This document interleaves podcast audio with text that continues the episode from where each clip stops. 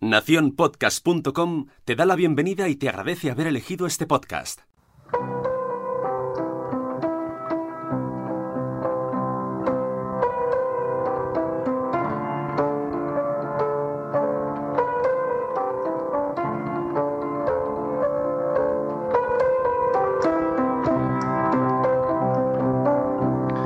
Listen up and I'll tell a story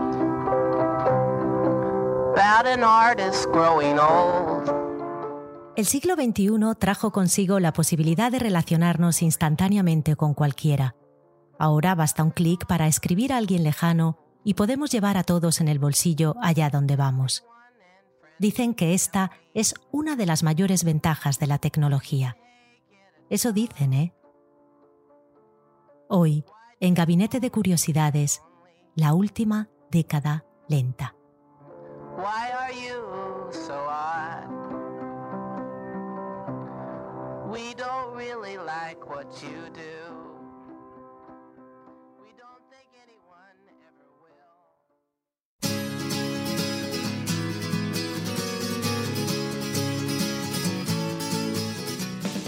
Los años 90 empezaron sin una definición muy clara de la sociedad joven que los poblaba.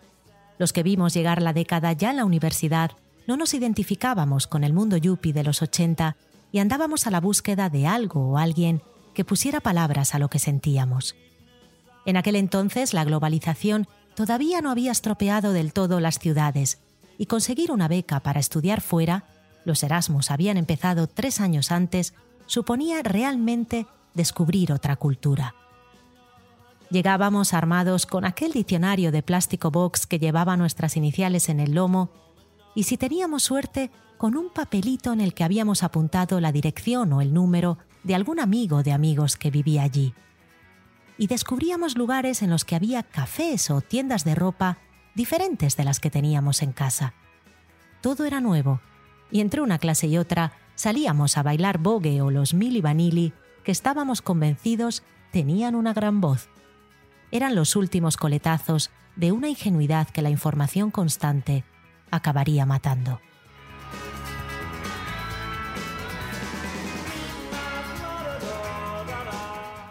Si te entraba morriña cuando estabas fuera, el teléfono no era la mejor solución porque corrías el riesgo de enrollarte y acabar pagando un dineral. Lo suyo era escribir, pero el proceso era lento. Suponía salir a la calle, buscar un sobre o una postal que no tuviera un chimpancé disfrazado de yuppie, difícil por aquel entonces, pensar algo que resumiera bien lo que sentías pero cupiera en aquel cuadrado, escribirlo sin emborronar, comprar un sello y encontrar un buzón. El proceso era todo menos inmediato, sí, pero tenía ventajas. Era la prueba del algodón de nuestras relaciones. Muchas no superaban todas las etapas y acababan diluidas en aquellos pensé en escribirte, pero no encontré buzón o no tenía sello. Pero cuando la superaban, ay cuando la superaban. Todo ese tiempo pasado pensando en qué escribir, la emoción de añadir algo a las páginas, una cassette con una playlist seleccionada durante horas para él o ella, horribles colgantes de chupete para las amigas, la ilusión de pegar el sello y meterlo en el buzón, y el limbo en el que te quedabas durante días o semanas sin saber si había llegado todo aquello a su destino. Todo el tiempo que llevaba el proceso era un tiempo dedicado a la persona que echabas de menos. Regalábamos horas al otro, y el otro, sin saberlo, nos regalaba creatividad y montañas de ilusión.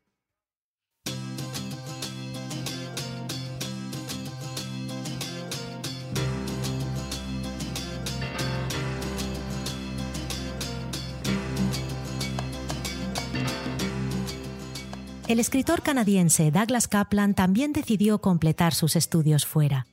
Tras estudiar arte en la Universidad de Vancouver, se fue a hacer un máster en diseño industrial a la Universidad japonesa de Sapporo. El choque cultural era enorme y para más Inri el clima le provocó una reacción alérgica. Doug Kaplan enseguida se volvió morriñoso. No tenía muchos ahorros, así que compró media docena de postales para sus amigos. Le llevó mucho tiempo escribirlas. Quería compartir con ellos todas las rarezas de esa nueva cultura demostrar que sus clases de arte estaban dando frutos y recordarles que les echaba de menos. No era fácil condensar todo aquello en el pequeño espacio de una postal. Cuando pensó que lo había conseguido, las envió. Una de ellas fue a parar a casa de su amigo Don. Tras leerla, su mujer hizo lo que solemos hacer, la puso en su nevera. Al día siguiente, la pareja montó una fiesta en casa. Entre los invitados estaba Mac Perry, editor de la Vancouver Magazine. Cuando Mac fue a por una cerveza, vio la postal de Kaplan. Pero qué ingenioso, dijo a la pareja. Debería escribir para nosotros. Ellos se rieron. Doug, Doug no es escritor. Era cierto. A excepción de algún artículo sobre arte para revistas especializadas, Kaplan no había escrito casi nada. Eso no es lo que me dice esta postal, insistió Mac. Aquello marcaría el inicio de una nueva vida para Doug. Cuando volvió a casa aceptó una invitación de Mac, se retiró a escribir al desierto y al empezar la década, en 1991, nos regaló el libro que la marcaría. Generación X, Relatos para una cultura acelerada. Un libro que arremetía contra los yuppies con frases como Has gastado tu juventud obteniendo riqueza para luego gastar tu riqueza obteniendo juventud. O ¿Crees que me interesa escuchar todo sobre tu mansión cuando yo trabajo en un McDonald's? Tu único mérito es haber nacido en el momento justo. Ojalá tuvieras 25 años en los 90. No aguantarías ni 10 minutos. En el libro, Kaplan añadía una serie de definiciones y eslogans como erotiza la inteligencia que se convirtieron en protagonistas de camisetas, canciones y películas. Fuimos al cine y vimos como en singles o en bocados de realidad los personajes manifestaban su frustración y el desprecio al yupismo. Ethan Hawke interpretó al más icónico, Troy, un chiquillo al que la guionista de Bocados de Realidad, Helen Childress, regaló líneas como Todo lo que tienes que ser con 23 años es tú mismo o vivimos en el invierno de nuestra insatisfacción. Kaplan dijo hace poco, a menudo pienso que si hubiera nacido 10 años más tarde, todo esto no hubiera sucedido. El tiempo y la dedicación que destinábamos a establecer contacto con los amigos me llevó a cuidar cada detalle en aquellas postales. Hoy, la inmediatez y la presencia constante nos han robado ese cariño. Lo hemos sustituido con simples llamadas de atención. Mira dónde estoy, mira qué estoy comiendo, mira qué he comprado. ¿Cuánta razón tiene Kaplan? La rapidez nos robó la intención y la sustituyó con nimiedades. Treinta años y treinta y un libros más tarde, Douglas Kaplan sigue siendo capaz de definir el futuro como nadie.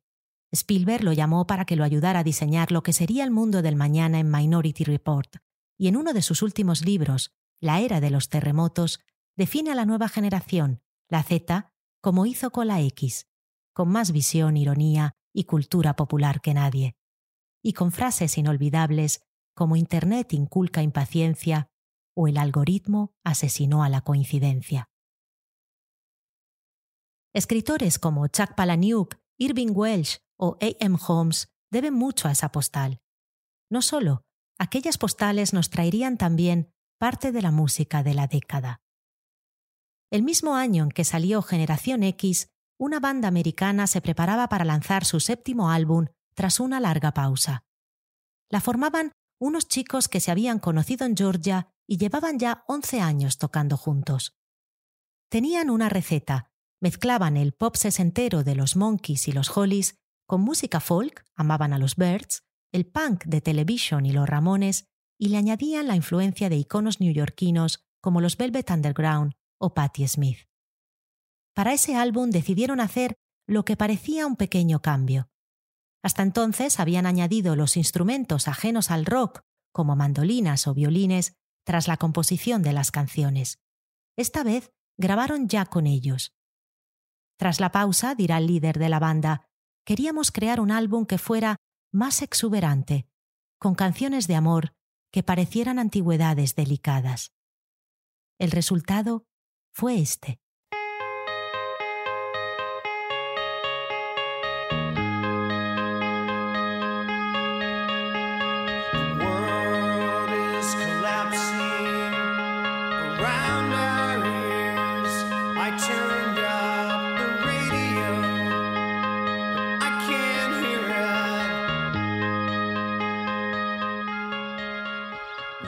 Cuando tenía 15 años, Michael Stipe, el líder de R.E.M., encontró una revista en la sala de estudios de su instituto. Patti Smith estaba en la portada. Cuenta, parecía Morticia Adams. Me llamó tanto la atención que esa misma tarde compré su álbum Horses. Escucharlo fue como si alguien me quitara las extremidades y me las volviera a colocar, algo que Stipe intentó recrear a menudo en sus actuaciones en directo. Los cantantes y grupos que nombrarán a Stipe como su mayor influencia son muchísimos, desde Tom York de Radiohead, Beck de National o los of Monsters and Men. Él no se cansará de decir, yo debo todo a Patti Smith. Durante muchos años soñé secretamente con conocerla.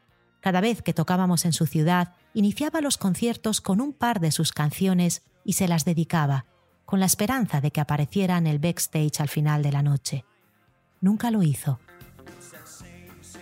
Al que sí pudo conocer Stipe dos años más tarde del lanzamiento de ese disco, el 20 de enero de 1993, fue a Douglas Kaplan. Se conocieron durante la ceremonia inaugural de Bill Clinton. Por aquel entonces, Clinton quería ganarse a todos los grunge de Seattle, cuna de la nueva generación, y pidió a MTV que organizara el evento. Kaplan llegó por la noche a la fiesta cargado de camisetas en las que había impreso la frase La infraestructura es sexy, y Michael fue directo a ver quién era ese chiflado. La amistad entre Clinton y Seattle duró poco. Resultó que aquellas camisas de franela y las melenas no eran una simple fachada. Aquellos jóvenes estaban realmente enfadados y dispuestos a cambiar los valores de la generación precedente. Clinton, que se parecía más al Seattle de Fraser y el de Tom Hanks de Algo para Recordar que al de Pearl Jam, no consiguió entenderles. Michael Stipe y Douglas Kaplan, en cambio, sí se hicieron buenos amigos. Tenían mucho en común. Ambos eran hijos de padre militar y habían crecido mudándose de aquí para allá, y los dos habían estudiado arte. Cuando llegó ese verano, Michael estaba preocupado por otro amigo, uno al que quería mucho. De hecho, cuando hablaba de él, lo definía mi hermano, el actor River Phoenix. A Phoenix también le gustaba la música, a veces tocaba con Michael, con Jack Frusciante de los Red Hot Chili Peppers o con los Ministry. Phoenix llevaba una vida frenética y se había metido a fondo en las drogas. Michael quería ayudarle. Una noche, tras un concierto, Michael subió a un autobús. Eran las cuatro de la mañana y tenía un buen viaje por delante. Decidí aprovecharlo y regalar ese tiempo a mi hermano. Saqué mi cuaderno de la mochila y empecé a escribirle una carta. Escribí tal y como me venían las ideas. Era un borrador en el que volqué todas mis emociones. Pensaba editarlo más tarde, cuando encontrara un sello y un buzón. Pero como solía pasar en aquella década, el borrador acabó en el fondo de la mochila y quedó sin editar. Phoenix continuó en una espiral. La noche del 30 de octubre de ese año llegó al Club Viper, propiedad en parte de Johnny Depp, en compañía de su novia Samantha Mathis de Jack Frusciante y de sus hermanos Rain y Joaquin. Nada más llegar, las drogas y las pastillas empezaron a circular. Poco después, River dijo que no se sentía bien y salió a la calle, donde tras varias convulsiones colapsó en el suelo. Su hermano Joaquin llamó a la policía desde una cabina cercana. Okay, take it easy, okay? Okay, no, I think he, he had Valium or something. I don't know.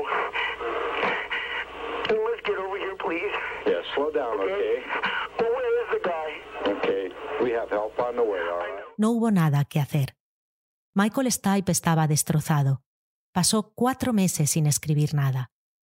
Llegó el 14 de febrero, San Valentín, y Michael, todavía en luto, pensó en su ídolo, Patti Smith. Pocos días después de aquella fatal noche en el Viper, el marido de Patty, Fred Sonic Smith, había fallecido de un ataque al corazón. Michael pidió el teléfono de Patty a un amigo común. Sí, en efecto, a William Barrows, y la llamó para desearle feliz San Valentín. Aquel gesto de empatía y cariño los convirtió en amigos inseparables. Patty, que llevaba años dedicada a su familia, pensaba en volver a cantar, se lo confesó a Michael, que le dijo, Yo no puedo cantar, pero sé que tú sí lo harás. Otro gran amigo de Patti Smith, Bob Dylan, también la animó. Acompáñame en mi tour, le dijo. Puedes abrir por mí y así no te sentirás sola. Así fue. Tras abrir para Dylan, Patty consiguió volver en tour con el álbum Gone Again, dedicado a su marido. Viajó con su nuevo disco por toda la costa este, acompañada de sus hijos, Bob Dylan y Michael Stipe. Patty recuerda, Michael pasó todo el tour animándome y calmándome. Me hacía quesadillas en el microondas del bus. Me compró un precioso vestido color azafrán. Lo colgó en una percha en mi camerino una noche. Y sacaba fotos a todos para el recuerdo. Bueno, a todos menos a Bob, que nunca quiere salir en ellas. Años más tarde, Michael recopilaría todas aquellas fotos en un libro maravilloso, Two Times Intro, que puedes ver en nuestra web. Durante aquel tour, Stipe llamó a Douglas Kaplan. Es maravilloso verla cantar de nuevo, le dijo. ¿Y tú? le respondió él. ¿Tú cuándo vas a volver? yo todavía no puedo, dijo Michael. No dejo de pensar en River. Iba a enviarle una carta, ¿sabes? La escribí en un autobús una madrugada, pero se me olvidó meterla en un buzón. Mándasela, le dijo Kaplan. Conviértela en una canción. Michael contó la idea a Patti Smith, que lo animó. Yo estaré allí, le dijo, cantándola contigo. Stipe decidió dejar aquella carta tal cual, un río de pensamientos sin editar que hablan de toda la preocupación que tenía por su hermano. Su compañero de banda, el guitarrista Peter Buck, quería que la música también recreara esa preocupación, que hablara de la distorsión y el desequilibrio de la vida de Fénix, con sonidos que se desvanecieran como aquella amistad consiguió la metáfora perfecta en un pequeño artilugio, el Evo. Eso que siempre pensaste que era un teclado o un sintetizador en el With or Without You de YouTube, es el guitarrista The Edge usando un Evo. Un dispositivo que se usa en vez de los dedos para tocar la guitarra y hace que el sonido se desvanezca. Un año más tarde, en agosto de 1996, la canción vio la luz y sonaba así.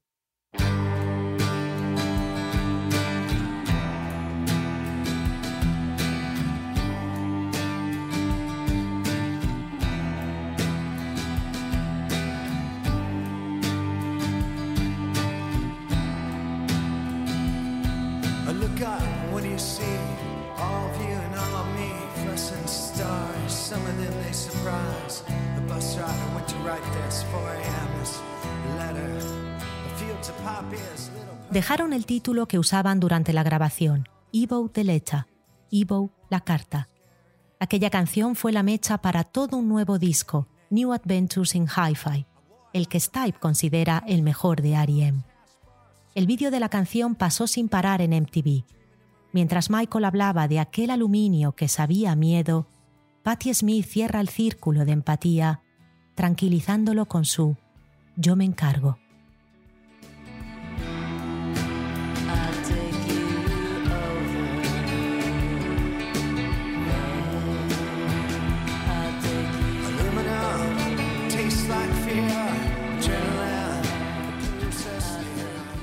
A veces me he preguntado, ¿y si en lugar de los 90 todo esto hubiera sucedido 10 años más tarde? Michael aquella noche, en vez de una carta, habría mandado un email a River Phoenix. Sus palabras no se habrían quedado olvidadas en una mochila, pero quizás no habrían tenido el efecto que él quería. Los correos, a diferencia de las cartas, nos llegan por decenas, la mayor parte impersonales, y raramente provocan la ilusión o la emoción que nos provocaba el tener una carta manuscrita entre las manos. Quién sabe, quizás fue mejor así. Quizás aquella carta había nacido para ser cantada.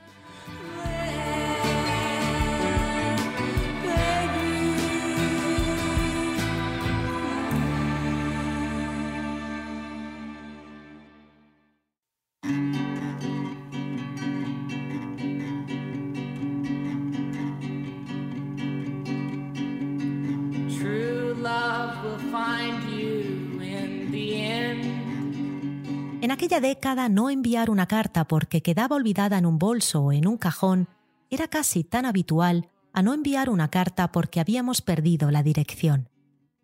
Justo antes de empezar la década, en el 1989, Rick, un joven director de cine, volvía a su Texas natal tras haber visitado a su hermana en Nueva York cuando decidió pasar la noche en Filadelfia.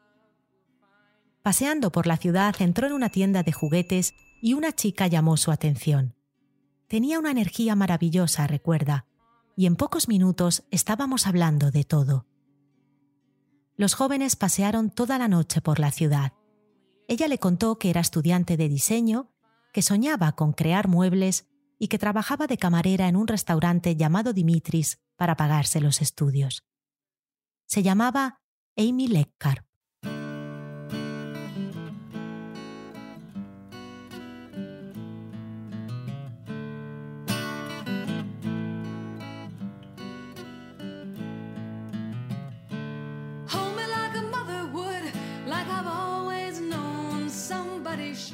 En el medio de la noche el director le dijo, voy a hacer una película sobre esto.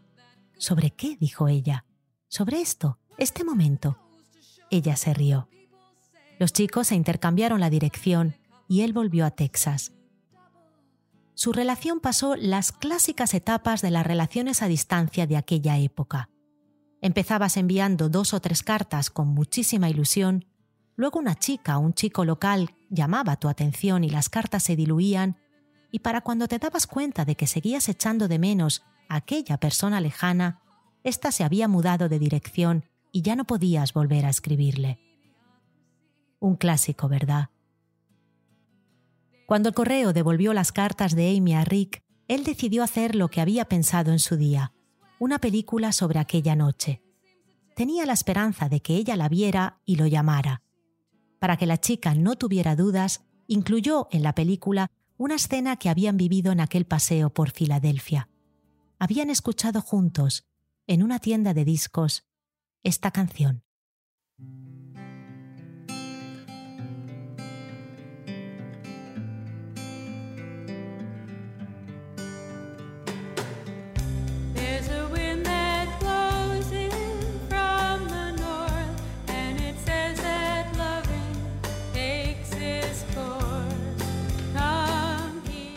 Rick, Richard Linklater, llamó aquella película Antes del amanecer y desde el principio tuvo claro que quería que Troy, de Bocados de Realidad, Ethan Hawke, oficial representante de su generación, ocupara su puesto. Cambió Filadelfia por Viena más bonita y más barata y dejó un final abierto. La historia de Jeezy y Celine paseando toda la noche nos robó a todos el corazón. Linklater organizó un montón de ruedas de prensa en Filadelfia con la esperanza de que apareciera Amy. Recuerda, me hacían preguntas, pero yo estaba siempre nervioso pensando, ahora, ahora aparecerá aquí. Sentía la necesidad de volver a hablar con aquella chica. No era nada sexual o meramente romántico. En efecto, habían pasado en total cinco años y en aquel entonces Richard ya estaba con la que sería su partner toda la vida, Christina Harrison, y ya tenía una hija. Él cuenta, quería agradecerle porque la energía de aquella noche, sus ganas de cumplir sus sueños, habían sido un catalizador para mí. Sentía que le debía parte de mi carrera. Pero Amy nunca apareció. Nueve años más tarde, en el 2004, Richard lo intentó de nuevo y esta vez fue aún más explícito. En la segunda entrega, el personaje de Ethan Hawke, Jeezy, se ha vuelto un escritor de éxito y sueña con que Celine aparezca en una de sus presentaciones. Celine aparece y los dos vuelven a pasear. Pero de Amy, en cambio, ni rastro.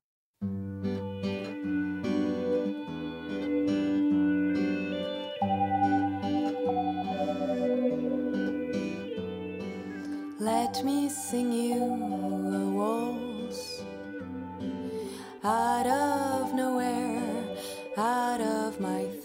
Linklater tuvo que esperar hasta mucho más tarde, en el 2010, para saber por qué. Una mañana el cartero me trajo una carta. Ya no se reciben cartas de verdad y me llamó mucho la atención. Vi que el remitente estaba en Filadelfia y me dio un vuelco al corazón. Era una amiga de Amy y le contaba que la chica se había muerto hacía ya 16 años, a finales del 1994, en un accidente de moto. Vivía en Brooklyn, donde diseñaba muebles como había soñado. Una noche un chico que había conocido en una fiesta se ofreció a llevarla a casa en moto. Llovía y la moto resbaló en el Brooklyn Bridge. Amy murió dos días después. Tenía 25 años. Al chico no le pasó nada. Linklater cuenta, me quedé realmente en shock. No me podía creer que aquella chica tan exuberante no estuviera ya allí. Ahora me arrepiento de haber esperado tanto para hacer la primera película. En efecto, el destino había sido cruel. Amy había fallecido tres meses antes de que se estrenara. Tres años más tarde, en el 2013, Linklater cerró la trilogía con Antes de Medianoche. The Guardian las colocó al tercer puesto en la lista de las mejores películas románticas de la historia, justo después de Casablanca y de Breve Encuentro, la inigualable obra maestra de David Lean. Y esta vez, al final de la película, se puede leer en pantalla para Amy Leica. Amy tenía tres hermanas y un hermano. Todos conocían y amaban las películas de Linklater y se sorprendieron muchísimo al ver su nombre en el cine. No tenían ni idea de aquella historia.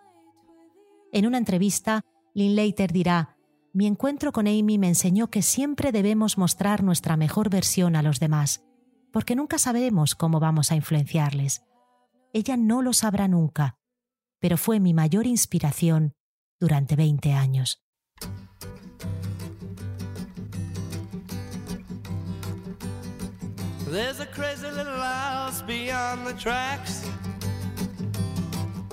Michael Stipe es muy fan de Richard Linklater. En una de sus más famosas canciones, What's the Frequency, Kenneth, lo cita.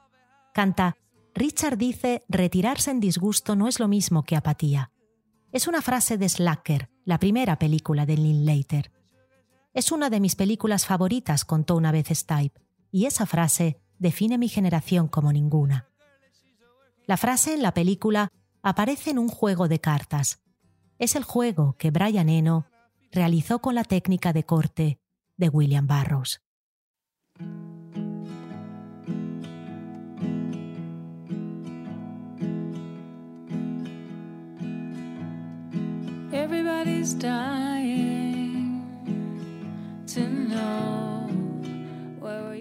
Cuando investigué esta historia para el episodio descubrí que la juguetería de Filadelfia donde Ricky y Amy se habían conocido se llamaba The Last Want Up, que estaba en la avenida Columbus y que ya no existe.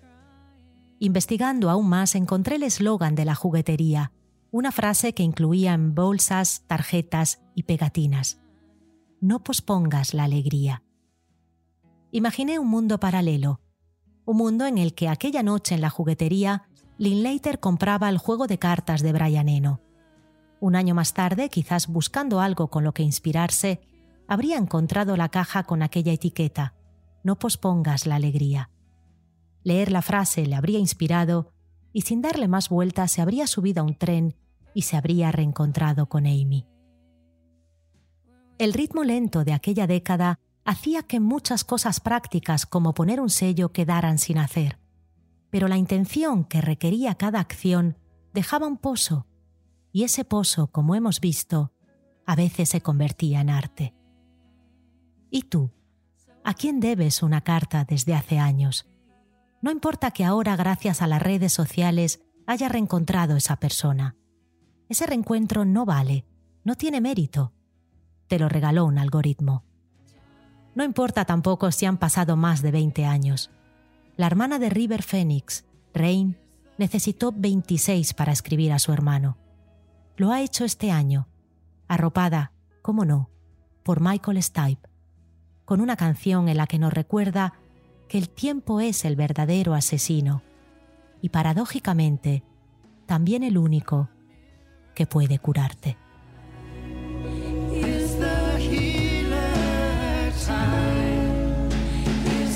Teacher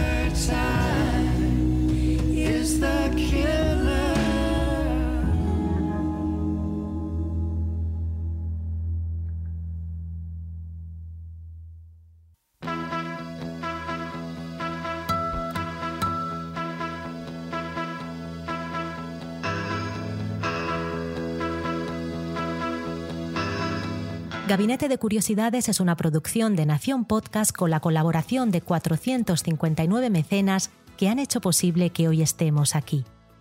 Recuerda que en gabinetepodcast.com encontrarás fotografías, vídeos, bibliografía y la banda sonora del episodio.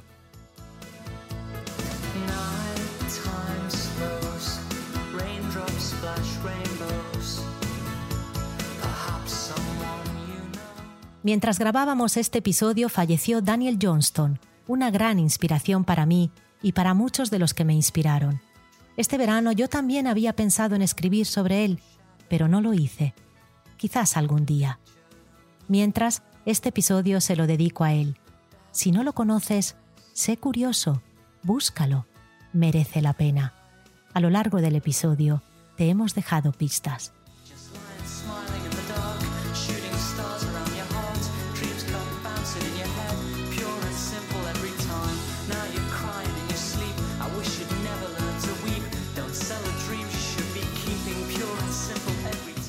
La producción y edición audio es de Sune, la dirección creativa de nuestra página es de Jorge López con el equipo de Entretanto, Mariana Valderrama, Patricia Such y Rocío Busca. La producción de esta temporada está a cargo de Olivia López y las ideas y opiniones son de quien os habla, Nuria Pérez.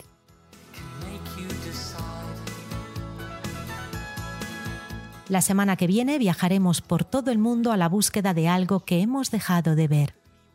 Acompáñanos, porque si perdemos la curiosidad, ¿qué nos queda?